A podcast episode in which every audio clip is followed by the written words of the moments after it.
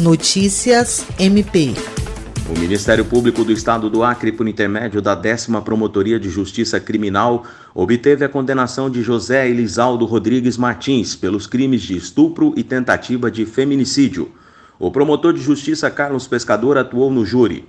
Segundo a denúncia assinada pelo promotor de justiça Leandro Portela, a tentativa de feminicídio ocorreu em maio de 2015. Na data do crime, uma das vítimas havia se separado do réu após descobrir que este estuprava sua filha desde 2012, quando ela tinha 12 anos.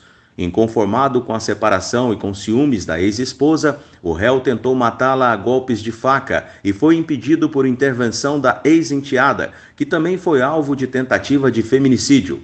As vítimas foram socorridas pelo SAMU. Os jurados reconheceram que o acusado praticou os crimes de tentativa de feminicídio qualificado e estupro. Diante disso, José Elisaldo Rodrigues Martins foi condenado a uma pena de 36 anos de reclusão. William Crespo para a Agência de Notícias do Ministério Público do Estado do Acre.